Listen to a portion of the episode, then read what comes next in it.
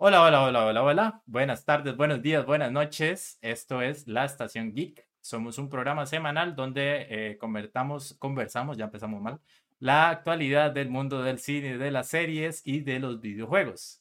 Abajo mío, en este caso, tengo a desde Mordor, primero especificar, ¿verdad? Muy importante, probablemente con problemas de internet y de electricidad. Nia, ¿cómo estás? hola, hola chiquillos, pura vida, ¿todo bien? Aquí no sé si nos vieron la vez pasada, pero eh, me veo menos Verónica Darks, entonces todo lo arreglé para verme mejor todo para ustedes. Entonces espero que les guste esta nueva iluminación del cuarto. Ya ahorita como un poco Nia porque en este momento se ve como la cabeza flotante, pero son problemas técnicos, ¿verdad?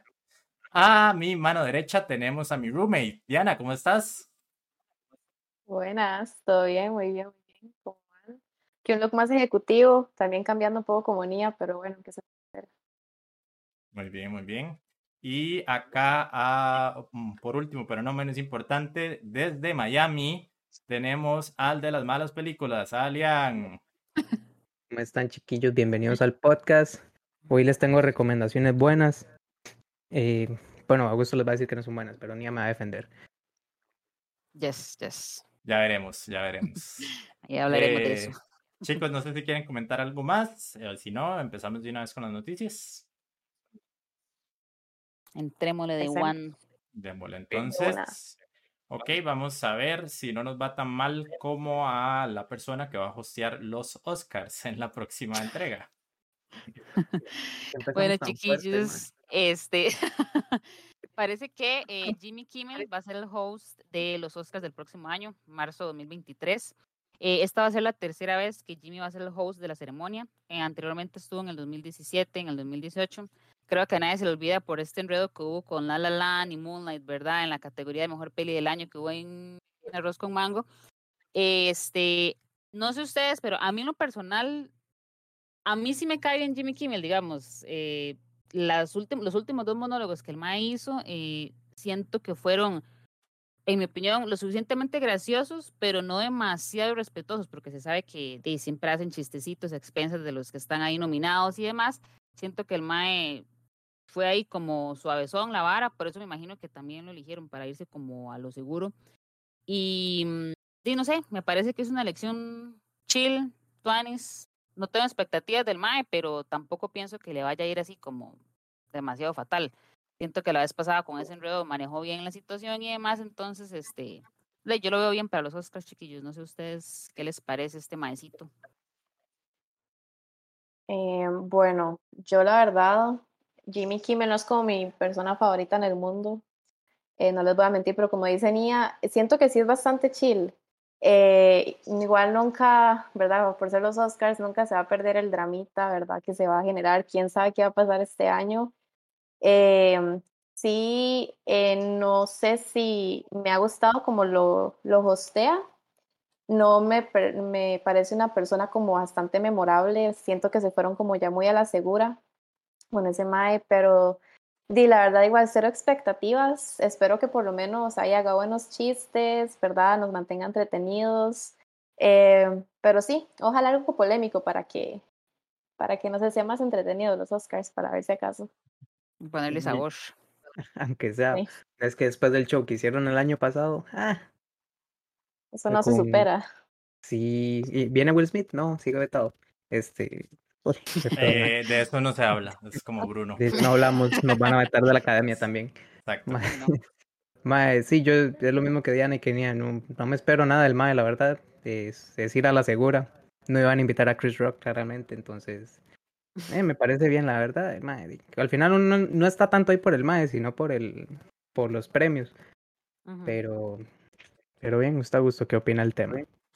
Eh, de, yo opino realmente, como dice Luis Alfaro aquí en el chat, que Jimmy Kimmel es un host 20 O sea, sinceramente, de los que tiene un talk show, eh, es de mis favoritos, eh, junto con Conan, pero de Conan ya no tiene nada, así que lloremos todos juntos. igual de las audiencias de los Oscars han ido cayendo bastante, entonces supongo que lo que quieren es también buscar de por lo menos alguien que ya es familiar y que saben que tiene un buen show eh, hay que ver realmente si ahora nominan películas como la de Top Gun o las de Marvel o incluso Avatar para que también la gente vaya, porque tal vez nosotros, sí estamos un poquito más atentos a los Oscars, pero la gente que no ve ni siquiera esas películas que están nominadas, ¿para que van a ver ese show? Entonces, sí, veremos a ver qué tal. Igual, por ejemplo, Gonzalo nos comenta que después de lo, del año, de lo de este año tenían que ir a la segura. Sí, definitivamente. Sí, sí, definitivamente. Sí, Creo sí, que la última, de más. hecho, que hostió Kimmel eran 26 millones de audiencia, creo que solo en Estados Unidos, y eh, el año pasado, con el desastre que hubo y demás, fueron 11 millones, incluso teniendo el pico de toda la gente que se conectó para ver la vara de, lo de, de Will Smith. Entonces, veremos a ver qué sucede a raíz de eso. ¿Y ustedes tienen un, un favorito como un host que les gustó mucho, como que les recordó mucho? Porque para mí fue uno de Ellen. No sé, Ellen un poco controversial, ¿verdad? Pero que se tomó como el selfie con un montón de gente y no sé, siempre me ha gustado como todo eso, pero sí, ustedes que tienen uno favorito. A mí me gustaría ver, no sé si ha estado, la verdad, a Jimmy Fallon, que me parece un mae mucho más divertido que Jimmy Kimmel. Estaría Sí, bueno. Pero bueno, está bien. Se respeta las opiniones. Ah, sí, bueno, no, este, yo voy a, a diferir ahí con, con los chiquillos. Chiquillos, yo no me soporto a Jimmy Fallon. Me parece que es demasiado cringe y que siento que a veces es como muy forzado. ¿ves? Para los que no nos están escuchando, ¿verdad? Alianza fue decepcionado. No, Claramente, que- el lado derecho del podcast está equivocado, el lado izquierdo está en lo correcto, ¿verdad? sí, sí, sí, mi favorito es Billy Sí. Crystal, definitivamente. Sí, sí, sí. Me Eh, cuadra eh, mucho ah, bueno. Con esa sí, lección también. puedo coincidir. O sea, ninguno es como Conan, insisto, pero bueno. Bien, bien, bien. Sí, Ah, bueno, Conan, sí. Ve, imagínense sí. un Conan dirigiendo o hosteando los Oscars, por favor. O sea, no, no hay comparación. No hay comparación. Porque no ha pasado, mae, hashtag Conan. Venga, hay, que, Oscars. hay que empezar, los chiquillos, todos los que están ahí en el chat, ¿verdad? Empecemos con el hashtag, por favor. Ah, bueno, y también Barbosa nos comenta sobre Ricky Reyes, obviamente, ¿verdad? Con los eh, globos de oro, con todos los hot takes que tenían los madres tirándole a todo el mundo. Ah, Eso sí es rudo. ¿verdad? Pero dudo que ese madre se vuelva a apuntar ese tipo de cosas. Creo que el madre ya dijo pasó página, entonces, bueno, ahí nunca tenemos ahí, no, no perdemos la esperanza. Eh, como eh, el actor principal de la siguiente película que nos comentar Diana, que se perdió por ahí, pero ahora vuelve con mucha fuerza. Bueno, sí, tenemos esta nueva película que se llama The Whale. Es de una peli de Darren Aronofsky, no sé si lo estoy pronunciando bien, pero bueno. Él es el director de eh, Black Swan y Mother, que son, bueno, Black Swan no la he visto, pero Mother es una película súper eh, thriller psicológico, fucked up, ¿verdad? No sé si la han visto, pero uno lo deja un poco mal. Pero bueno, tenemos como protagonista a Brendan Fraser y también a Sadie Sink. Eh, Brenda, la verdad, yo estoy súper emocionada de verlo de vuelta. Es el regreso de él después de no hacer un lead role después de 12 años, ya que ha tenido como muchos problemas personales, entre ellos eh, tuvo alegaciones de acoso contra el que era presidente, creo que de una cosa que se llama Hollywood Foreign Press, que es el grupo que está detrás de los Globos de Oro. Entonces, bueno, pues obviamente no creo que le fue muy bien puesto que desapareció, ¿verdad? Entonces, sí, muy emocionada por el regreso de él. La película trata de un profesor de inglés recluso que trata como de reconectar con su, con su hija, ya que está teniendo varios problemas de salud, parecer y sufre de obesidad, entonces quiere como tener esa conexión otra vez con la hija. Eh, sí, eh, se ha notado mucho que a los críticos les gustó mucho el performance de, de Fraser y es un candidato bastante fuerte eh, como mejor actor, según los festivales, ¿verdad? Como Venecia, Toronto y Londres. Eh, va a estar en diciembre en Estados Unidos y ya veremos cuándo nos va a llegar por acá, por este otro lado. Pero sí, ¿ustedes qué opinan? ¿Que están emocionados? ¿Qué les parece el actor? Este, yo sí, me a mí, desde George de la Selva, Mayo, pues, ese es mi, mi actor favorito. Entonces, cuando el man se retiró, bueno, entre que se retiró y no hacía películas y así, pues sí, un- fue una época muy triste de mi vida. Pero se ve buena, se ve buena la serie, la verdad. Le tengo muchas esperanzas. y El actor es muy bueno, el estudio de producción es muy bueno también, entonces estamos esperando, muy felices. Es una película, no una serie, pero bueno. Ah, es una película. Ah, no importa, en juego Estamos, digamos, digamos, por- si acaso, ¿eh? Al principio Hagan empezamos con noticias de películas, después series, para que se... Es para que, pa- por si no están poniendo atención. Ah, muy bien, muy bien. Era una Ah, prueba, era una prueba. bien, una prueba. La próxima nos hace la cuña provincial de estamos en Spotify y YouTube también, por si acaso. Dale, Nia, perdón. Chiquillos, no, no, tranqui, tranqui, ya es costumbre suya. No, no, mentira, mentira. No, al igual que Alian, chiquillos, yo soy súper fan de Brendan Fraser. eh, a mí no me gustó tanto George de la Selva, pero yo era así. Bueno, soy fan de las de la momia. O sea, yo me acuerdo que Ah, siempre también, aquí, sí. chiquitilla, las Mm. veíamos. Creo que la pasaban un montón en Canal 6 o Canal 7 y siempre la veía con mis Sí, papás, entonces soy sí, demasiado fan. Y se había escuchado eso que, que mencionaba Diana, que él tenía como, había tenido problemas em, personales con una cirugía, entonces ganó peso, algo con la ex esposa, o sea, un enredo que pobrecito estuvo con depresión y demás, entonces sí fue como, el, este era el comeback que el MAE necesitaba. Y obviamente mm, se ve bien interesante, más que yo también soy fan del director, como mencionaban por ahí los chiquillos, digamos, Mother y sobre todo Mother es una peli que, digamos, yo salí sudando cuando la terminé de ver porque es como un viajezote. Entonces sí tengo expectativas altas con esta peli. No la he visto, pero sí, esa está en mi lista de Con One que no sea como Wrecking for a Dream, que me parece así demasiado Ujú. fucked up. Pero, Sí, sí, sí, sí. pero veremos, veremos. O sea, como decía Diana, ahí realmente la crítica le está gustando y probablemente va a ser nominado al Oscar, a raíz de lo que comentábamos anteriormente. Ojalá esperemos lo gane, porque definitivamente no debe ser sencillo todas las problemáticas que tuvo y después afrontarse contra realmente las grandes productoras después de una violación. O sea, sin- sinceramente, con el Me Too, los movimientos que ha habido y demás, y para las mujeres ha sido complicado ver una persona como Brenda Fraser que está en la boca de todo el mundo, de la momia y demás, Sí. todo el mundo va a ser machito de más, aguántese. Eso no fue nada. Entonces, Mm, veremos, a Sí, ver, a ver qué pasa. Sí. Entonces, desde aquí hacemos root por, por Brendan, a ver si gana el Oscar. Eh, ahora, una película que veremos a ver si llegaremos a ver, porque creo que ninguno de los cuatro ha- la ha visto todavía, pero tenemos noticias sobre eh, los montos que tuvo. Correcto, chiquillos, les comento. Yo sé que, bueno, espero que ninguno de nosotros hayamos visto Smile. Eh, parece que es un peliculón. ¿Lo vio? ¿Lo vio Augusto? ¿Lo vio? No, no, no, no, todavía no, Ah, Yo, no. yo, yo, yo, sí. Ah, sí, ni ¿Ya la así no- Nosotros viendo el papelón y la otra. Ah, sí, sí, yo ya la vi. Bueno, chiquillos, resulta, para los que no saben, mala, es que pues, hay que comentar esto. La publicidad que tuvo la película fue, no sé quién fue el jefe ahí, pero Sí, bien. Eh, para los que no saben, le- para la película, cuando la estaban promocionando, pusieron a, varias, a varios actores en, en eventos de Estados Unidos de deportes, en juegos de béisbol, juegos de básquetbol, juegos de fútbol. Y entonces cuando la cámara los enfocaba, los tipos nada más se levantaban y pegaban la sonrisa. Ma, y, y era para la película. Entonces, está muy buena la publicidad. ma.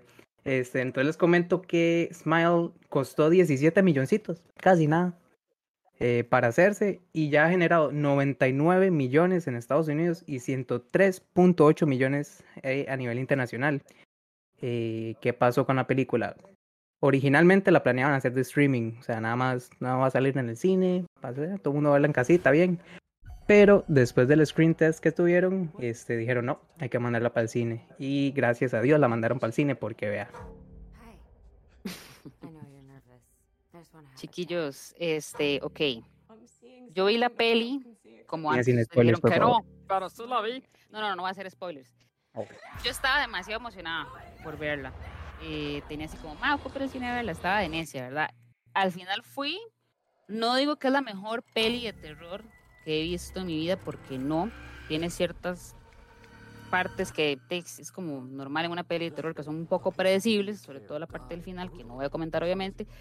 Pero sí me gustó porque también, como comentaba Lian, esa parte de que todo se centra como que en la entidad es como una sonrisa así, toda creepy, eso es como, uy, madre, qué raro ver una persona sonriendo así como de una manera que no es natural. Entonces sí, sí da como esa sensación como de, ¿verdad? Un toque extraña.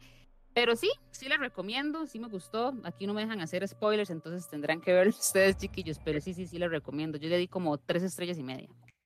Yes, yes. recomendada por Nia. Muy bien, muy bien. Bueno, yo de mi lado, eh, bueno, obviamente no la he visto, pero sí la quiero ver. Honestamente, cualquier película de miedo me interesa, entonces, no, por eso más mala que sea, la voy a ver, ¿verdad?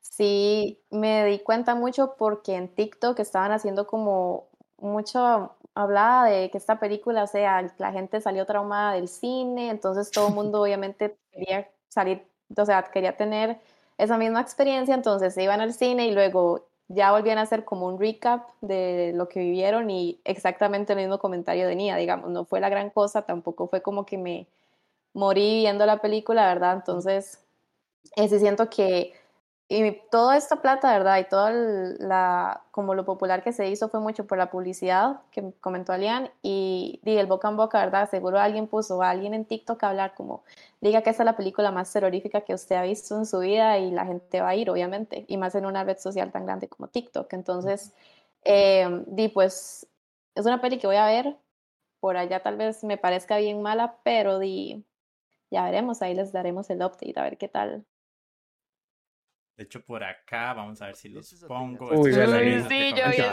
Para lo los que nos escuchan, eh, ahora estamos viendo la publicidad que pusieron en el juego de Filadelfia contra los Bravos de Atlanta. Es una señora sentada, eh, sentada atrás del, del bateador, nada más, sonriéndole a la cámara, con una camisa que dice Smile. Sí, Fue en varios partidos, creo. En varios partidos. Qué feo. y la regañaron y todos los de Sí, sí, sí, seguridad. sí. ¿No es cierto que hicieron algo parecido con It? Que salían payasos por todo lado. Eso nada más que los fans se pusieron de acuerdo para hacer esas varas. Pero creo que habían hecho algo parecido y salían payasos por todo lado, digamos. Algo similar a esto. Qué creepy, mae. Creo que sí, creo que sí, no recuerdo muy bien, pero, pero creo que sí. Este, pero bueno, aquí vemos realmente una película en la que originariamente iba para streaming eh, y que aún así, incluso con eso, con los Steam, co- con, con la prueba que hacen realmente con las audiencias y con el marketing y todo, de 200 millones no lo hace cualquier película, más después de la pandemia. Claro. Yes. Entonces, sí, igual, como nos dice Tavo, el, el hype de las redes sociales siempre hace eso, entonces... sí. Mm, No todas llegan a, a ganar 200 millones, pero definitivamente ayuda. Lo que sí están buscando también que ayuden, chiquillos, antes de empezar así, como hacer la transición, perdón, Tavo, esa me quedó así, pero picando, pero necesito explicar esta parte. Eh, conversando nosotros durante la semana, eh, mencionábamos que teníamos bastantes noticias, pero que tal vez no podíamos comentarlas porque o no hemos visto la película, como el caso de Smile, pero ya de- ni la vio, entonces de ahí nos cago ahí la vara. Este, queríamos comentar como ciertos titulares y demás rápidamente, como para que ustedes también estén informados, ¿verdad? No quiero que sea como Amelia Rueda Style, ¿verdad? Aquí, si alguno tiene un comentario y demás, pero unos 30 segundos para que sepan. Como por ejemplo, este, como lo que nos decía Tavo eh, de las redes sociales. Por ejemplo, acá les tengo lo que dijo Joe Russo sobre la, el nuevo remake que tiene Disney con Hércules. Básicamente en esta entrevista lo que él menciona es que ya eh, las audiencias están muy acostumbradas a eh, estar escuchando y viendo gente bailar en TikTok y cantar. Entonces que ellos lo que quieren hacer es un musical moderno. Utilizar a Hércules, que la va a dirigir, por cierto, Guy Ritchie, es un muy buen director. Hizo la de eh, Aladdin, que eso fue un asco, como todos los remakes realmente de Disney. Pero básicamente lo que él quería comentar es eso, que quieren hacer un musical moderno, donde ya la gente está acostumbrada realmente a estar viendo todos los días gente bailar y gente haciendo este trends en, en TikTok, como incluso hasta nuestra compañera Diana hizo un día de estos con algo de Taylor Swift. Entonces, para que vean realmente que, que todos estamos aquí contagiados con eso. Eh, de igual forma, eh, vol- volviéndonos a Smile, eh, comenta Tao que, que con Terrifier 2, que la película está siendo siendo super ñe, porque es una película como de serie Z, por si ninguno sabe, es como básicamente una película de un asesino, de un payaso, eh, y que la película es super low budget, pero aún así con lo de las redes sociales y demás, y el hype, pues está ayudando. De hecho, creo que incluso Diana me comentaba que el, el creador de la película, no sé si el director, guionista, whatever, mandó la película a proyectar o como a meritoria para los Oscars para que todos los juzgados de los Oscars tengan que ver esa película low budget. Entonces, esta parte del hype y este tipo de noticias obviamente ayudan para que la gente empiece a hablar de las películas. Volviendo a una película de terror con un poquito más de caché, es que Lupita Nyong'o va a salir en un spin-off de A Quiet Place, que se llama Day One. Básicamente este spin-off va a ser sobre una idea de John Krasinski, el director de las primeras dos películas y este guionista también, y donde lo que se quiere hacer es, eh, bueno, todavía no se sabe realmente la historia como tal, pero es eso, a emplear un poquito el universo realmente de, de Quiet Place. El director va a ser del de la película de Pick, que fue la de Nicolas Cage, que la gente le gustó bastante. Y eh, estaría para 24 de marzo de 2024, así que falta bastante rato. De igual forma, también les puedo mencionar que la idea es hacer una tercera de A Quiet Place, que sí la va a dirigir Krasinski, que probablemente va a volver la mayoría del cast, pero eso iría incluso para allá de 2025, entonces también faltaría bastante rato. Lo otro que les tengo por acá es relacionado a Star Wars, o más bien a LucasArts, porque Ghibli eh, subió un video hoy, todos misteriosos, de que van a hacer algo con LucasArts. No sabemos más allá de este video que estamos viendo, que para los que nos escuchan en en Spotify o en Apple o en Google, eh, básicamente tenemos un video donde vemos los logos de ambos estudios anunciando que van a tener un proyecto en conjunto. Eh, todo el mundo menciona que probablemente va a ser algo de Star Wars, pero LucasArts tiene Indiana Jones, tiene Willow y tiene otras cosas, entonces no necesariamente va a ser algo de Star Wars. Estaremos atentos y lo comentaremos acá en el podcast. Voy a agarrar aire para seguir comentando cosas desde Star Wars, porque el imbécil este, volvemos con la violencia, de Sean Levy, el director que hace películas con Ryan Reynolds, eh, está supuestamente ligado a, una película de Star Wars. De igual forma, no le agarre mucho hype a esto porque últimamente eh, se han mencionado muchos directores y muchos nombres, desde Taika Waititi hasta Ryan Johnson, a Patty Jenkins, que iba a hacer una película sobre los Roach, que son los, los aviones estos de Star Wars. Eh, y todos estos proyectos, no, ninguno ha salido desde las últimas películas que hicieron de la nueva trilogía de Star Wars. Entonces, eh, no me gusta este nombre, pero no tenemos que preocuparnos mucho porque probablemente no se va a hacer. De hecho, los showrunners de eh, Game of Thrones también tuvieron en teoría una trilogía que ya los más ya se bajaron porque tienen un acuerdo con Netflix. Y adicionalmente había Damon Lindelof, creo que se llama, se llama el más de Lost también tenía supuestamente una película que está haciendo de Star Wars. Entonces, veremos a ver si sale en algún momento eso. Lo que sí les quería recomendar y aprovechar el tiempo que me queda de las rapiditas, por favor cámbiame este nombre. Vamos a hacer una votación en redes sociales para que escojamos un mejor nombre para esta sección porque no me gusta para nada. Por favor, por favor. Eh, es eh, la que me censuraron aquí en el podcast entre todos y es que eh, Guillermo del Toro va a sacar una película de Pinocho. Sí, otra, pero esto no es como los remakes que venimos conversando de Disney y demás. Eso es totalmente por aparte. Como ustedes saben, Pinocho realmente es una historia aparte de lo que ya Disney nos contó con la película animada y con el remake de este año y es de stop motion. Es de Guillermo del Toro y definitivamente, para que lo apunten de una vez chiquillos, sale el 9 de diciembre porque esta película puede estar perfectamente nominada al Oscar.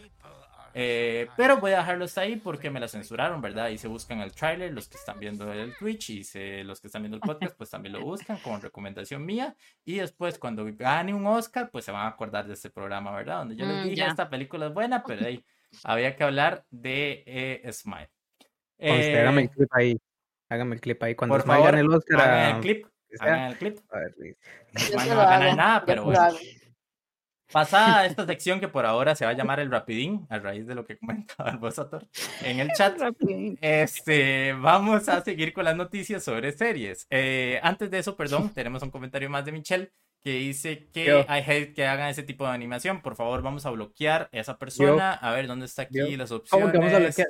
A ver, no, no, yo la entiendo. Yo, yo, estoy con ella. Es un poco creepy. Y Pinocho es una historia súper creepy. Yo odio las marionetas. Una marioneta con es lo peor.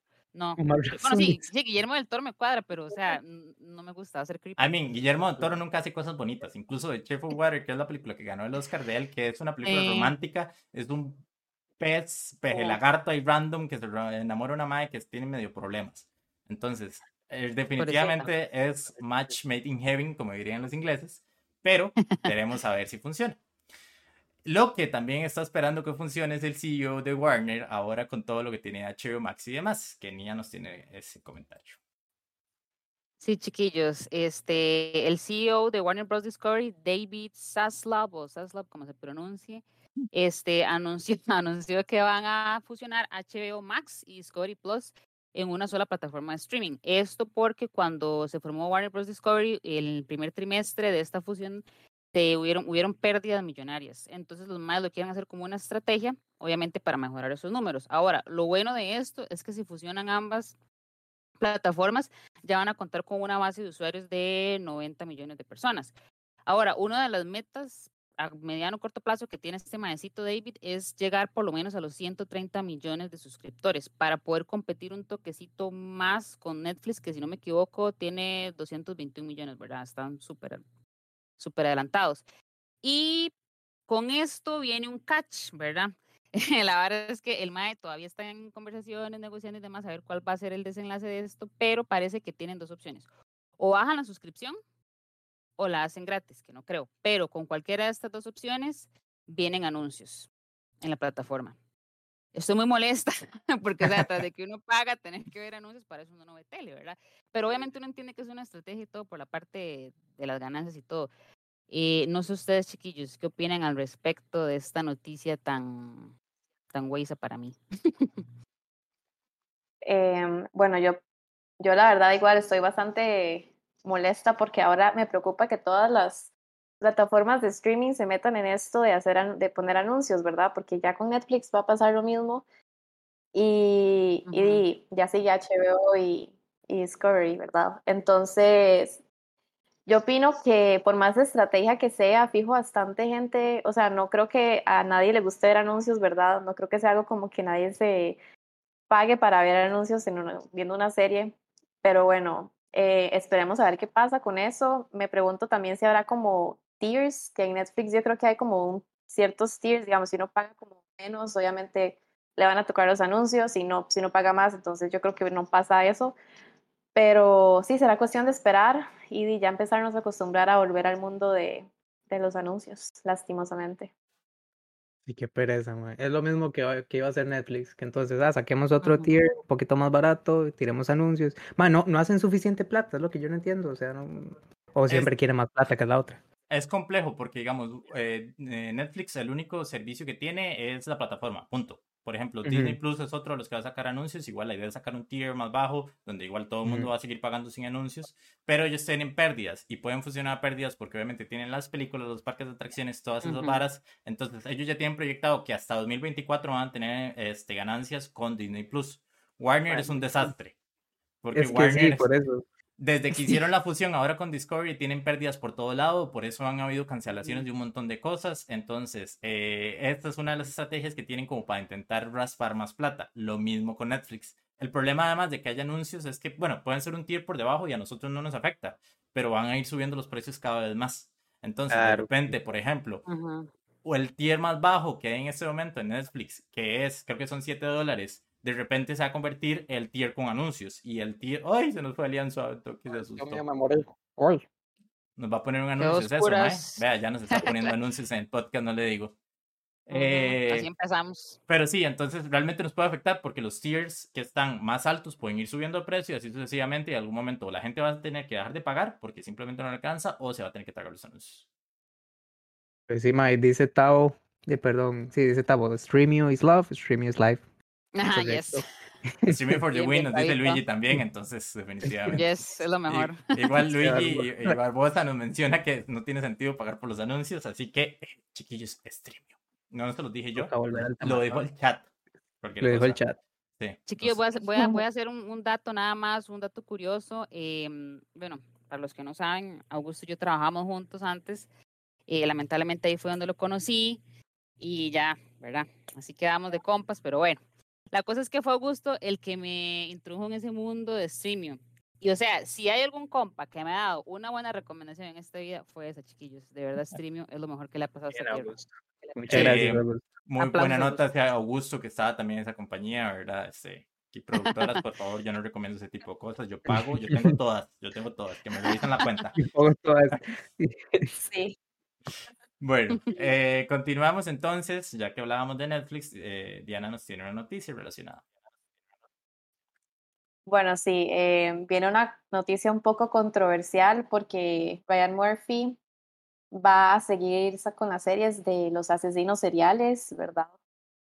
Por si no saben, Ryan Murphy ha trabajado en, ha dirigido bastantes cosas y creado cosas como Glee, American Horror Story y American Crime Story, que también están en Netflix, eh, y en otras series no tan populares, eh, como Hollywood, The Politician y Houston, que también están en Netflix. Buenísima esa. Pero bueno, el, sí. Bueno, pues a este mae obviamente le gusta todos estos temas de horror y asesinos seriales, ¿verdad? Que va a seguir trabajando en Monster, que va a tener, eh, creo que dos temporadas más, si no me equivoco. Eh, Dahmer, esta serie, bueno, que salió hace poco, tuvo demasiado éxito. De hecho, fue la segunda serie más vista en Netflix en las primeras cuatro semanas. Eh, y luego eh, está la otra serie que sacó hace poco que se llama The Watcher, Eh, la temporada que van a sacar parece ser antológica, pero todavía no se sabe bien los detalles. Por si no sabían, bueno, Dahmer es una serie de un asesino serial, Jeffrey Dahmer, que asesinó aproximadamente a 17 muchachos. Eh, la serie sí generó mucha controversia, más que todo en redes sociales, porque se, se vio como que se glamorizó mucho al asesino y también no se tomó en cuenta la opinión de los, de los familiares de las víctimas, ¿verdad? Entonces hubo toda una controversia y mucha gente le gustó, mucha gente no, ¿verdad? Entonces cada uno con sus opiniones. Y esta otra serie de Watcher, por si no sabían, también habla de la historia de una familia que se muda como a su casa de los sueños en los suburbios y reciben como una carta bastante amenazadora de una persona que se hace llamar The Watcher. Entonces la serie básicamente trata de, eh, básicamente desenvuelve como los nervios y la paranoia que tiene la familia con todas estas cartas que reciben. Está basada en una historia real, no toda la serie es real, digamos, sí hicieron, usaron bastantes como eh, cosas ficticias, pero sí bastante creepy, la verdad. Eh, se dice que Netflix le pagó dos, 300 millones en el 2018 por cinco años de contenido. Entonces, y al parecer vamos a tener bastante contenido de nuestro querido Ryan. Y por si quieren saber, todavía no hay fecha. Ya veremos cuándo pasa. Todo esto acaba de salir. Pero sí, como le fue bastante bien, eh, vamos a seguir con, los, con el contenido de Ryan Murphy. ¿Ustedes qué, qué opinan? ¿Se dieron las series? ¿Qué opinan de esta controversia? Por mí bien, la verdad. Si Netflix se quiere dedicar solo a sacar series de asesinos, bienvenidos sean. La verdad, mae. O sea, la de, la de Jeffrey Dahmer, buena, buena. Ya le habían sacado una Ted Bundy, buena, buena. Entonces, ah, vamos, seguimos, sigamos. eh, Que no pare. Sí, chiquillos, este, como había mencionado en el, en el podcast anterior, yo soy demasiado fan eh, de toda esta hora de los asesinos, del crimen.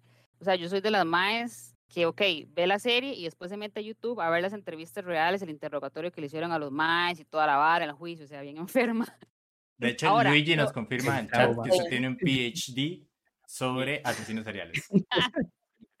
Sí, sí, sí, sí, este, la verdad es que sí, digamos. No, de hecho, yo sé que esto, me van a cancelar con esto, chiquillos, pero inclusive estuve viendo en Amazon que hay libritos de colorear de, de asesinos. Y digamos, está mi carrito. Está mi carrito de compra, porque es que, digamos, uno pinta los maecitos y también viene como el resumen de la vara. Pero voy a lo siguiente, que está relacionado con lo que decía Diana. Esto es un tema un toque delicado porque a veces estas series o pelis se pueden ver como que están romantizando a los asesinos y muchas veces se invisibiliza a las víctimas porque al final de la historia estos más son los famosos. Fulanito de tal es como la estrella de la historia y en realidad eh, se debería como darse más trasfondo, quiénes eran las víctimas y todo esto, ¿verdad? Entonces sí es, hay que ser un poquito sensible en cómo uno, eh, no decirlo del carrito de Amazon, ¿verdad? Cómo uno Para allá. Red cómo uno maneja, cómo uno maneja estas cosas, pero eh, bueno, en cuanto a las series esas que mencionaba Diana, solo he visto Dahmer, me, me cuadró bastante. Este, este mae, ¿cómo se llama? Evan Peterson, o Evan Peters, este mae, Evan bueno, hizo el papel de, de Dahmer, o sea, demasiado, demasiado. Uno viendo las entrevistas de Dahmer y demás, hasta el lenguaje corpo- corporal del mae estuvo súper cool. Entonces yo, todas las que saque Netflix, sean documental, sea serie, sea peli, ahí va a estar Nia viéndolas de fijo. Entonces, súper feliz con esta noticia. De hecho, Barbosa Tor nos dice que es bastante preocupante la obsesión. Entonces, ya saben, chiquillos, cuando termine el podcast, hashtag Conan a los Oscar, hashtag Mía recupérate. Este, nos comenta Tao que realmente que él no ve, que el problema realmente fue la gente, que tal vez él no lo ve como que glorifica la serie, sino que realmente eh, es un punto de vista donde todo está muy hecho mierda y que realmente incluso Mindhunter ya había hecho eso, como de glorificar un poco a los asesinos. Pero yo creo que ahí ese es el punto. No creo que ninguna de las dos series se esté glorificando, sino metiéndolo más en la cultura pop. Mindhunter, eh, por favor, sigan haciendo Mindhunter, la tercera temporada de Mindhunter, por favor, Sí, vean por favor. Eh, realmente lo que hace es humanizar a los asesinos, porque de eso trata la serie. Humaniza a los asesinos e incluso al propio psicópata que es el protagonista de la serie. Pero este, lo que hace un poco Dahmer es meter como la cultura pop a ese asesino. Eh, ¿Cuánta gente no se vistió ahora de Dahmer para, realmente para este, Halloween? Para Sí. ¿Cuánto realmente hay de relación, incluso con la noticia que ya vamos acá, Lea nos va a comentar después, con esos personajes como Jason, como Frey y demás, como convertir esa persona que realmente ocurrió, que las familias están un poco afectadas, en cultura pop. Y no dar tal vez un mensaje de, hey, vea, esta persona sufrió estas consecuencias, tuvo estos problemas, eh, y a raíz de eso fue que están pasando estas cosas. Entonces, creo que ese es el punto que hay que tener cuidado con estas series. De igual forma, eh, es la tercera serie en Netflix más vista. Entonces, definitivamente hay un público ahí. Eh, y bueno, veremos a ver si, si Nia se recupera. Eh, una serie que vamos a ver si, si le da realmente interés a Nia es sobre Viernes 13. Y Nia, te cuento ya que estás en esta, esta onda de películas de miedo. No, chiquillos, este año que viene, pues parece que va a ser puro miedo los próximos dos años. Se viene serie nueva de Friday the 13th, de viernes 13. Es una precuela, se va a llamar Crystal Lake. Este, básicamente la van a hacer Brian Fuller, que es el director de la serie Hannibal, y la compañía está de producción de A24, que es la que hace todas las películas de miedo buena que han visto aquí a, no sé, este, va a salir en Estados Unidos en Peacock. Eh, Augusto, ¿sabes de dónde va a salir por allá? No, todavía no se sabe absolutamente nada, pero usualmente lo de Peacock acá nos cae o en Paramount Plus o al mejor postor. Lo más seguro va a salir en Paramount Plus, puede ser. Este, y nada, les comento que el director dice que van a salir cosas que por allá no podrían meter en las películas, como las películas, ok, las películas están ligadas a otro estudio de producción que se llama New Line. Entonces hay conflictos ahí con derechos de qué pueden poner y qué no. Entonces con las series se van a ir un poquito más explícitos, digo yo. Este, pero es esta tendencia, de que, ok, más películas de miedo. Acabó de salir también la nueva Halloween, ¿la vieron? Yes, of course. Yo tampoco. Este, bueno. Muy bien, Nia, representando, muy bien. Así no quedamos mal todos en el podcast. Quedó claro, quedó claro. Este, ah, bueno, eh, dice Tavo que la podemos ver en stream, seguro. este, pero sí, como, bueno, yo sé que Ania, Nia, contame, ¿qué, opinas de la noticia? eh, si no quedó claro, chiquillos, estoy como loca, soy fan, soy una enferma con estas películas de miedo. sí, hashtag Nia, recupérate, sí. Va a ser tendencia Sí, no, no, eh, de, no sé, tengo demasiadas expectativas porque a mí todas estas pelis, estos slasher films y todos a mí me encantan. Entonces, precuela, secuela, spin-off, todo, todo eso me encanta. O sea, es lo, en resumen, gracias señor. Entonces sí, es, es lo que puedo decir, estoy feliz. Sí, bueno, yo también, la verdad, hace poco vi la película, la vimos porque estamos viendo como una serie en Netflix que habla como todo el behind the scenes de las pelis, entonces nos pusimos a, esta viernes 13 me gustó mucho. Es, me pareció como para hacer una película de bastante low budget. Eh, tuvo como varios, un plot twist ahí, ¿verdad? Que me pareció bastante interesante. Por si no la han visto, véanla, vale la pena. Eh, y para la serie me, me, emociona bastante todas esas cosas, ¿verdad? Como igual que Nia, esas cosas de miedo y asesinos, yo voy a estar ahí viéndola como fan número uno, tal vez número dos, Mía me gana, yo creo. Pero sí, sí, súper emocionada, la verdad. Vamos a ver qué sale de eso. De igual forma, ahí yo también tengo bastante interés porque el showrunner de la serie va a ser el showrunner de Hannibal.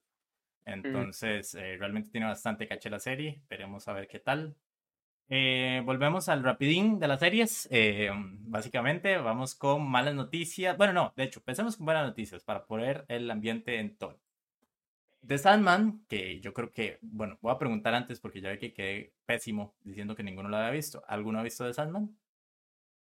¿No? Ok, ahora sí podemos afirmar. The Sandman, eh, serie de la que no podemos hablar en este podcast, recibió confirmación para segunda temporada. Eh, todavía no sabemos ningún otro tipo de detalle, no hay fecha, no sabemos de más o menos cómo va a seguir la historia, pero para quienes hayan visto la historia, pues enhorabuena. Eh, para los que les gusta Westworld, les traigo malas noticias, porque hablando otra vez de lo de HBO Max y cortando todos los recursos que puedan para ahorrar plata, eh, se volaron Westworld. queda mm. una quinta temporada. De hecho, chiquillas, fun fact, no me hasta hoy me di cuenta eh, Westworld está creada por Jonathan Nolan, que es el hermano de Christopher Nolan. El Mae se ha dedicado mucho a tele y esta serie es de El Mae. Eh, ya F en el chat por Westworld, pero básicamente lo que les traía para comentar es que el, el cast igual va a recibir la plata. Entonces, eh, vemos que incluso con estos eh, casos donde ya directamente tienen renovación asegurada y demás, para HBO es más sencillo volarse la serie de la faz de la Tierra y así se ahorrar más plata. Pero bueno, este, esperemos a ver qué tal. Creo que de hecho eh, este Jonathan ahora tiene una serie que está haciendo en Amazon sobre Fallout, el videojuego, en Prime, que trata igual como un poco poca, apocalíptico, entonces, post-apocalíptico, perdón. Entonces veremos a ver si eh, recuperan un poco de las ideas que tienen por ahí. Eh, de hecho, Luigi nos comenta que el cómic de Sandman es un chuzo. Ahí ya tenemos a alguien que está representando el podcast muy bien en chat. Y eh, Tavo dice que es el Nolan verde. Sí, definitivamente.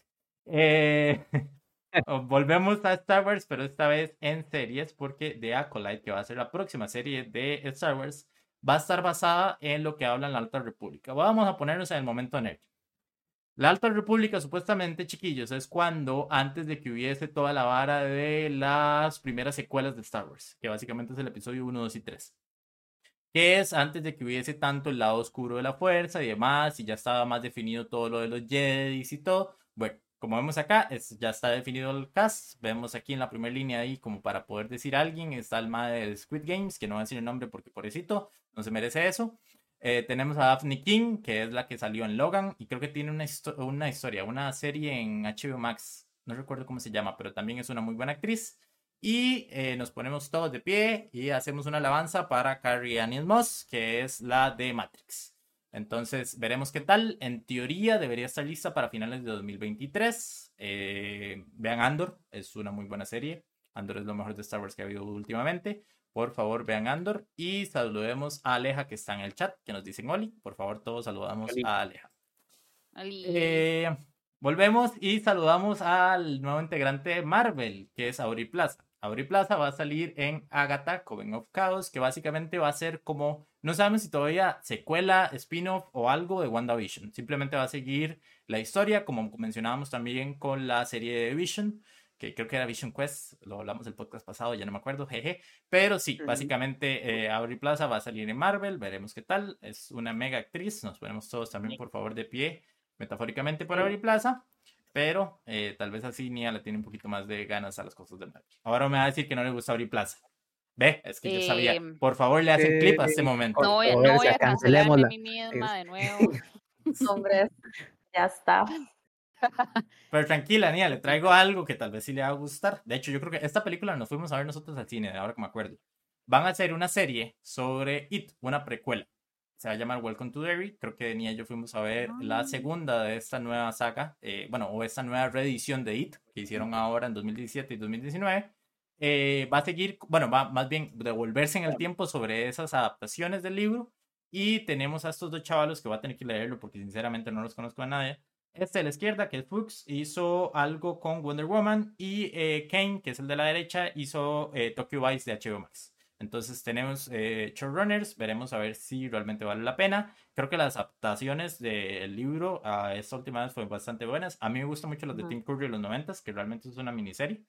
Pero eh, veremos a ver si no la cagan realmente. Eh, vamos a ver por acá. Eh, Michelle también nos comenta que ya es lo segundo mejor de Marvel. Entonces ya tenemos a alguien con ganas. Eh, tenemos un hashtag nuevo en el chat que ya se está haciendo trend. Fuera Nia. Nia out. Nia Gate. Entonces, este, por favor, eh, pray for Nia. Eh, salimos Todo del bien. rapidín, del rapidín, tengo que acostumbrarme al nombre todavía. Salimos del rapidín que tuvimos en este momento, ¿verdad? El quickly, para tener ahora noticias sobre una película de videojuegos y una serie también.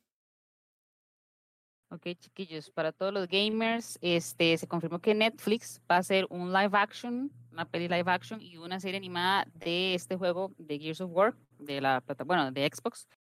Eh, ok, como ya les dije, yo no soy gamer y no soy muy conocedora de esto, ¿verdad? Pero sí sé que el juego es súper popular, si no me equivoco son seis, son seis juegos y obviamente tanto la peli como la serie va a estar basada en la misma trama, ¿verdad? tenemos este maecito, o sea, para ver si me acuerdo, aquí está Marcus Phoenix, que es como el sargento que va a liderar ahí a los humanos para luchar contra estos bichos alienígenas que se llaman como Locus o Locus, ¿verdad? En este planeta imaginario que se llama Cera o Sira, perdón la pronunciación ahí.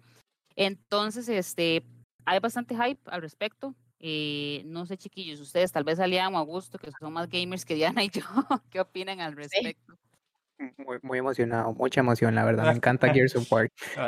Vemos el primer fan, ¿verdad? De este proyecto. Eh, no, yo chiquillos sí los he jugado. eh, de hecho, los últimos son los, los que no. Creo que es el 4 y el 5, porque hay uno que tiene, ese tiene otro nombre, whatever. Eh, Mm. Me llama mucho la curiosidad porque realmente este proyecto ha estado ahí eh, desde hace rato, como desde 2007, ha estado ahí dando vueltas. De hecho, incluso el mismo Dave Bautista, Batista para los amigos, este, ha estado queriendo hacer el personaje de Michael Phoenix porque es muy fan de los videojuegos. Entonces veremos a ver si realmente Netflix le pega, le sueño en realidad. Sí, de hecho sí. Eh, básicamente, chiquillos, este juego es sobre eh, matar unos bichos que se llaman locus y son unos marines que son como si fuese una caja de leche, literalmente. Los más son cuadradísimos, así que definitivamente le, le queda como Sí. anillo al dedo a Dave Bautista. Eh, Continuamos con otros posibles juegos, pero vamos a hacer un poquillo trampa porque tenemos más noticias hoy del tema estrella del día. Diana, ¿qué nos tienes para comentar del siguiente tema? Bueno, para los y las fans de, de John Wick y de Keanu, ¿verdad? Eh, o sea, hay rumores por allá de que el CEO de Lionsgate eh, ha recibido como bastantes ofertas para hacer un juego AAA que al parecer es como un juego con grandes valores de producción. Eso lo aprendí hoy, ¿verdad? Muy bien.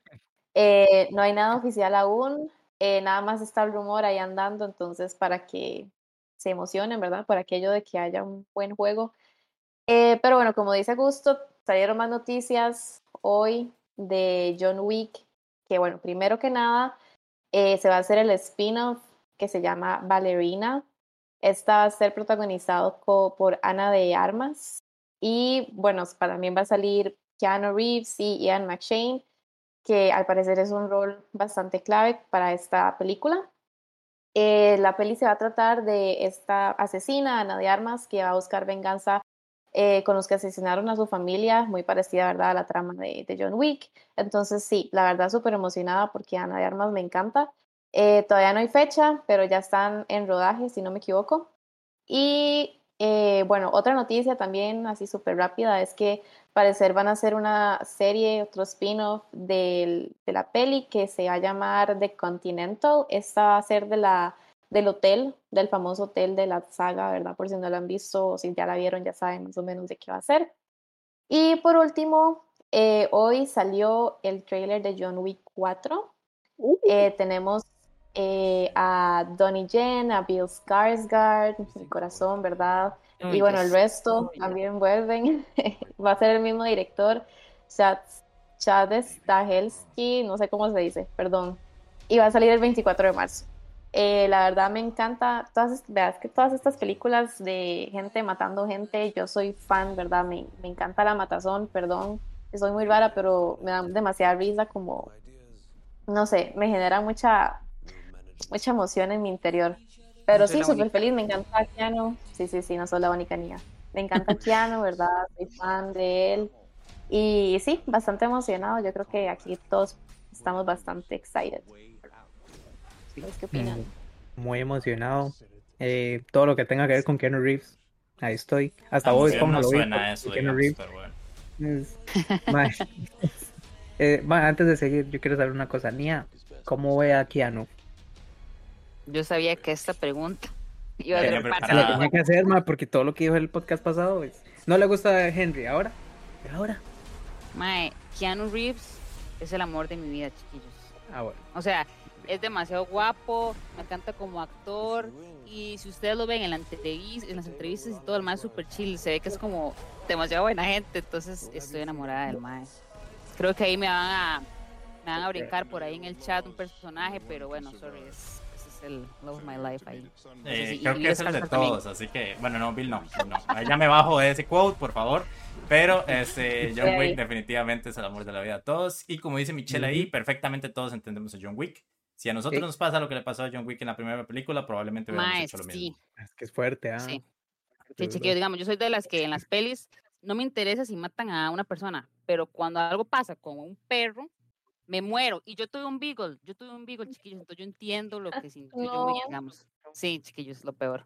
¿Cómo se llama Yo la página? igual, vea, vea, vea, yo les tengo un hack. Si son igual de frikis que yo y Nia, hay una página que se llama Does the Dog Die?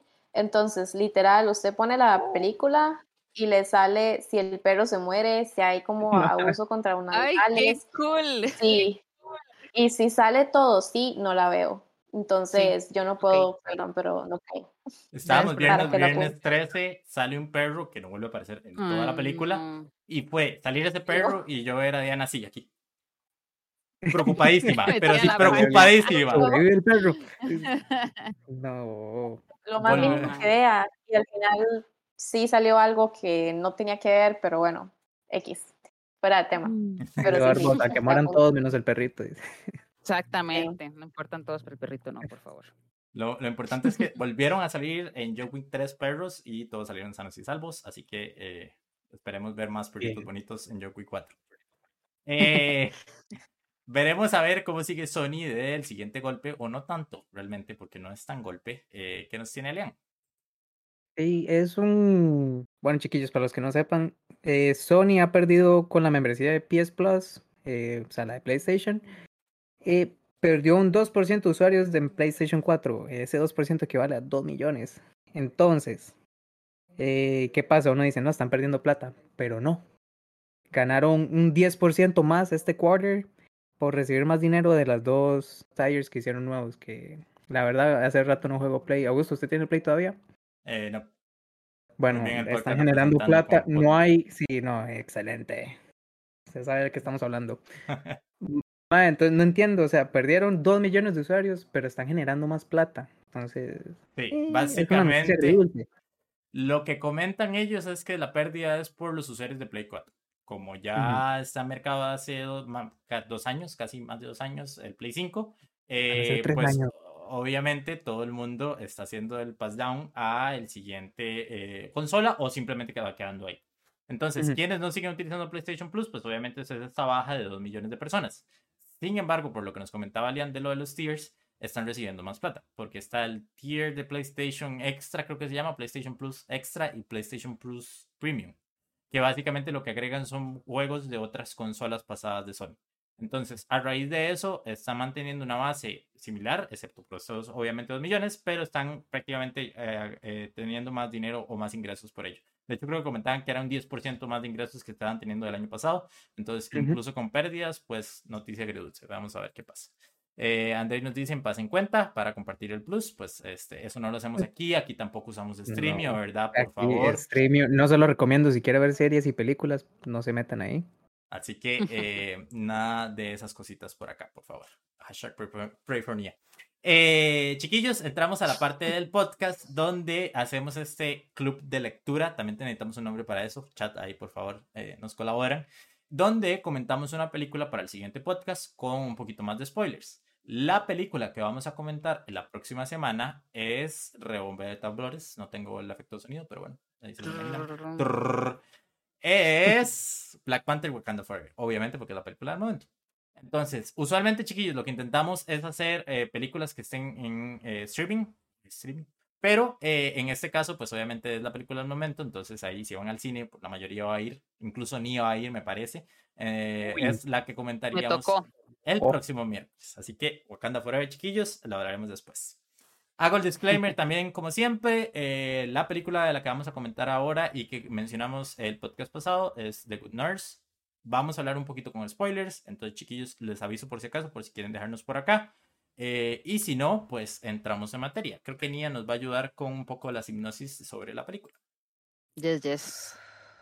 Bueno, chiquillos, básicamente es que la enfermera Amy Logren sospecha que su compañero de trabajo, Charles Cullen, está detrás de una serie de asesinatos que están sucediendo en un hospital de Nueva Jersey. Entonces, Amy va a arriesgar su vida para descubrir la verdad.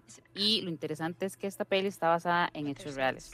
Es un thriller y los protagonistas son Eddie Redmayne como Charles Cullen, que es el asesino, y Jessica Chastain como Amy, la enfermera. Ahora, este, a mí, chiquillos, me gustó bastante la peli.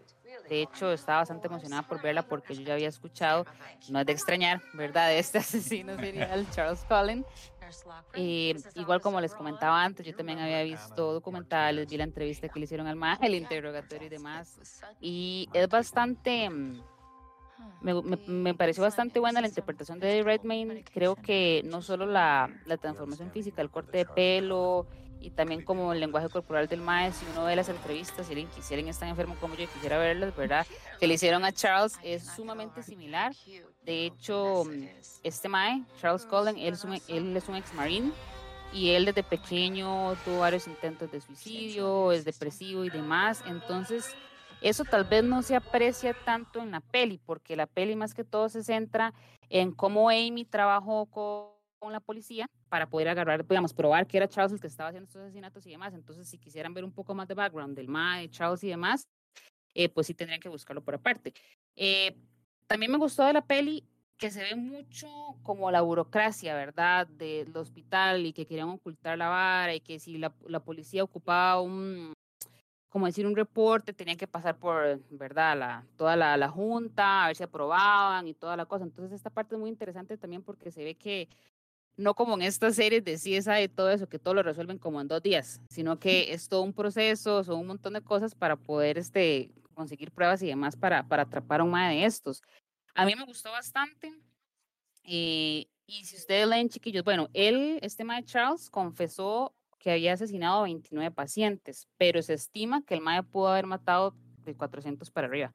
Entonces se queda uno pensando, eh, hijo de pucha, porque uno va a un hospital y obviamente uno bueno, no estoy diciendo que los doctores nada, o sea, disclaimer, ¿verdad? O sea, súper el trabajo que hacen, pero... Ya contra los doctores.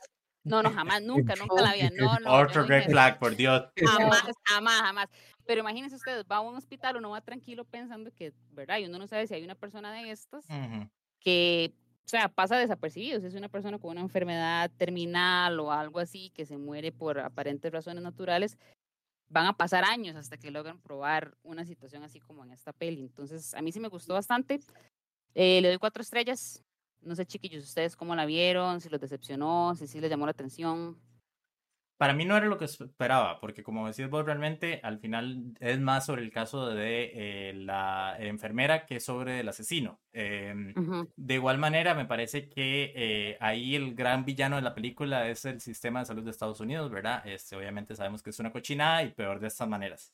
Uh -huh. La película comenta cómo este em, Chavalo realmente estuvo en varios hospitales cometiendo esto, por eso es que incluso Nia estima esto y nos menciona lo de las 400 personas que pudieron haber muerto perfectamente a manos de él, y es porque simplemente ellos se lavaban las manos. Y lo más curioso es que lo echaban de los hospitales porque sabían perfectamente que algo raro, algo sketchy estaba pasando, pero simplemente uh -huh. no, no, no, abrían la boca para no eh, recurrir en demandas y demás situaciones que podía haber.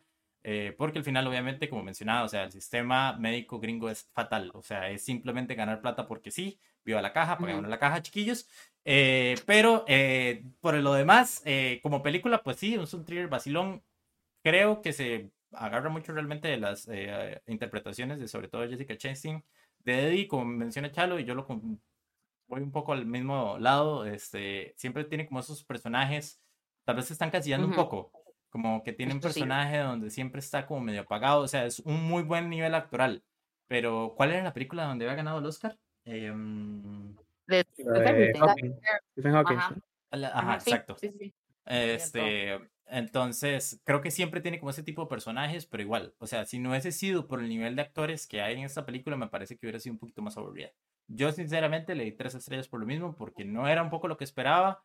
Eh, uh -huh. La historia de la, este, de, de, de, la persona que interpreta a Jessica, pues todo bien, pero me parece un poco aburrida. Si no hubiera sido por esos actores, pues definitivamente Next. Sí, yo opino lo mismo. Eh, yo también le di tres estrellas. Yo esperaba igual que se diera más como el background de, de Charles, de Charlie, ¿verdad? No, tal vez sí, sí quería más como ver eso, porque es algo de lo que más me llama la atención en ese tipo de películas, ¿verdad? Como ver cómo llegaron a ser como son, ¿verdad? ¿Por qué están haciendo eso?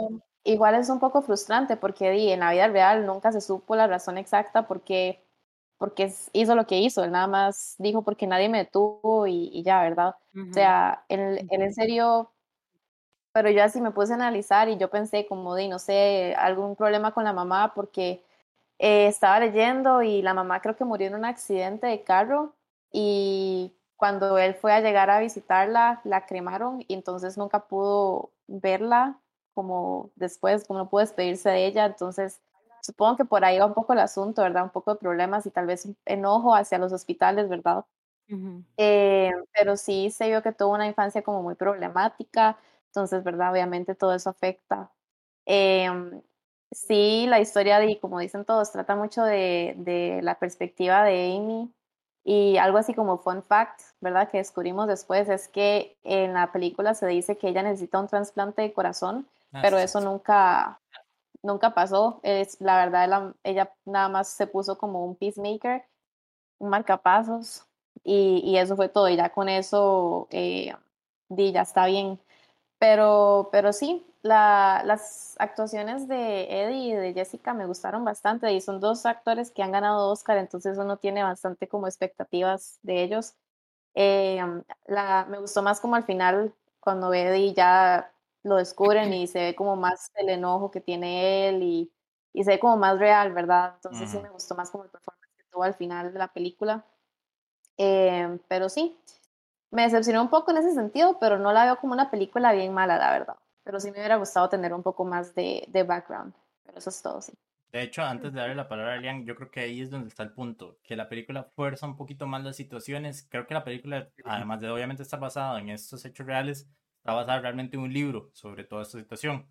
Este, y toda esa trama de lo del corazón, entonces que por eso fue que se hicieron Ujú. amigos y ella supuestamente en el libro cuenta, porque no lo he leído, más o menos leí un resumen, es que realmente se hicieron amigos estando en el trabajo, no porque simplemente ella tenía esa dificultad y que no quería que nadie se diera cuenta y entonces ya también eso abre la trama de lo de los hijos y lo de los hijos yo entiendo que es dar ese miedo de tener un psicópata y un asesino con los hijos y ahí familiar y demás, pero incluso, o sea, nunca vemos como que haya algún mate raro con los hijos. De hecho, es una muy buena persona o bella persona, no estoy glorificando, estoy humani- humanizando, eh, con los hijos realmente en ese momento. Y la chiquita tiene un montón de problemas y la mamá, pues por no estar en la casa, siempre tiene un montón de problemas realmente como para familiarizarse con los problemas de la hija mayor.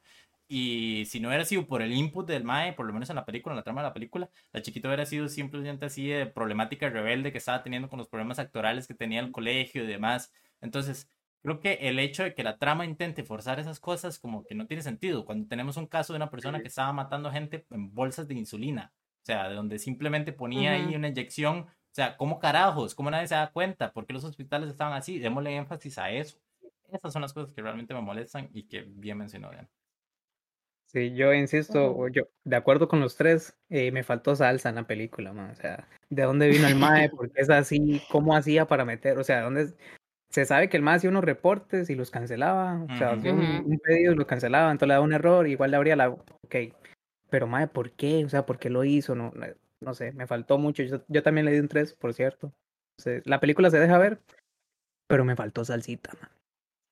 Sí, sí, yo, yo pienso que yo sí le di las cuatro estrellas porque siempre es eso, siempre es como la historia del Mae, siempre es lo mismo, y ahí no se centraron en eso, sino como en la otra parte de la Mae. Entonces, por eso fue que a mí sí me gustó, porque digamos que fue un toquecito diferente. Sin embargo, claro que estoy de acuerdo y entiendo el punto de ustedes y lo que decía Diana. También lo interesante de estas series y estas pelis es como entender la psicología de los Maes, qué fue lo que les pasó y todo. De hecho, este Mae Charlie eh, había leído que él sufrió demasiado bullying y rechazo siempre de pequeñito y en la familia siempre era como el flaquillo, el que nadie quiere jugar con él y todo, más este trauma de la muerte de la mamá y otras cosas. Y no, se no sabemos qué fue lo que vivió él en, en la marina, él estuvo trabajando en un submarino, Cierto. creo, algo así. Entonces, este, o sea, toda esa parte tiene mucho que ver con la, o sea, no estamos justificando jamás las cosas que hacen, pero, ¿verdad? También es importante, como ustedes mencionaron anteriormente, saber cómo, por qué son así, de dónde Sí, el vienen. background, Pero humanizarlos, es que ese es el punto. Exactamente, sí, sí, sí, sí, eso es lo interesante. Pero sí, en esta peli sí, sí me pareció que no se centraron en eso, entonces no era tan repetitivo como todas, que siempre se centran en eso. Entonces, por eso a mí sí me cuadró. Sí, Ujú. sí, sí, tal vez no es la historia ideal para contar todo esto, porque insisto, o sea, me parece muchísimo más interes- interesante la otra parte de la película, el, el- el otro Ujú. panorama, de verlo un poco más desde los ojos del asesino, del mae, de cómo Ujú. carajo está haciendo esas cosas, pero de igual forma, incluso con esas fallas, pues los tres, bueno, acá nosotros tres le dimos un 3 y Nia le dio un 4, entonces definitivamente es una película que se deja ver y es un thriller bastante interesante. De hecho, me parece que es corta, no dura más de dos horas. Entonces también Sí, eso se que no. agradece. No, Sí. Y también aprovechar porque van a sacar una serie documental, no sé si serie Ah, cierto. documental o documental, Ujú. de del Mae y va a estar hablando Mm. la Amy original, ¿verdad? Entonces, tal vez ahí ya podamos tener como toda la perspectiva de, de por qué está así, qué fue lo que pasó, ¿verdad? Sí. Eh, pero sí, ahí tal vez vamos a tener como la carnita que dijo allá, la salsita. que La salsita. Es- que Estaba viendo que el MAE tiene no sé cuántas cadenas perpetuas, está para salir de cárcel Ah, ahorita, sí. en 2403. Uh, Sí, sí, todavía le falta un rato. un ratillo. Sí, Nada, sí, Sí. sí. increíble. Pero bueno, esta Sí. serie que comentaba, bueno, creemos que serie, puede ser nada más un especial, sale el 11 de noviembre en Netflix, entonces por si quieren tener un poquito más de salsa, como mencioné. Mañana. Mañana. Sale mañana. Ay, ya mañana son 11, chiquillos. Este, si no queda más que comentar, pues creo que nos quedó bastante bien. Hoy recortamos un poquito tiempo, de igual manera nos pasamos un poquito, pero bueno, ahí este, vamos limando asperezas. Eh, espero que les haya gustado a los que están en el chat. Muchas gracias por acompañarnos. Eh, chicos, yo no sé si ustedes tienen algo más que añadir. Chiquillos, yo, yo tengo un comentario nada más. Quería defender a, a mi compañero Alian aquí presente con la recomendación del podcast pasado. Recomendó que eh, la película de Black Adam, mae, fui a verla al cine y como ya les había dicho, no soy muy fan de los superhéroes, pero me cuadro porque este mae está feliz. Este mae no es un superhéroe, pero tampoco es un villano. Y no sé, me gustó como la historia, como la parte política y todo que, que se ve ahí en la trama. Entonces, recomendada, chiquillos, háganle caso a Lean cuando recomienda una película de DC. Yo- Muy bien. sí, chiquillos, si vieran la cara de Augusto en este momento, es. oh, O sea, por favor, nada más en este momento. O sea, esto va a ser problemático en Spotify, pero Alian, por favor, denos su, su opinión en este momento de lo que menciona Nia. de lo que menciona Nia. Sí. Total razón.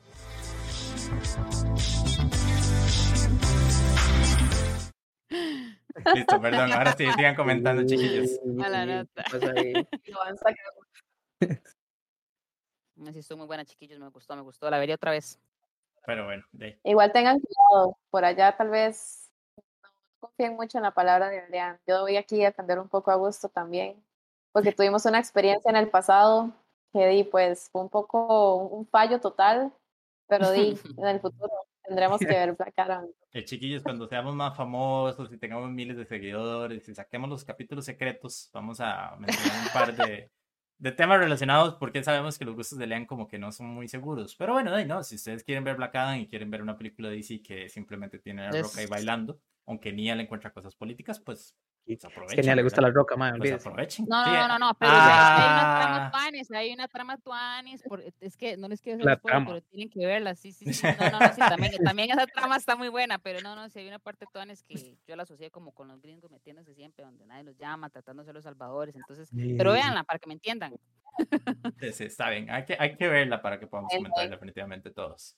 Este, chiquillos, muchas gracias por el rato ahora en el podcast y nos vemos eh, la próxima semana. Como saben, entonces estamos en Twitch todos los miércoles, usualmente estamos jueves, pero bueno.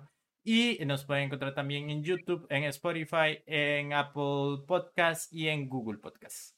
Eh, sin más, los esperamos en redes sociales si tienen algún comentario y muchas gracias por estar acá. Fuera Nia, hashtag, hasta Chiquillos. luego.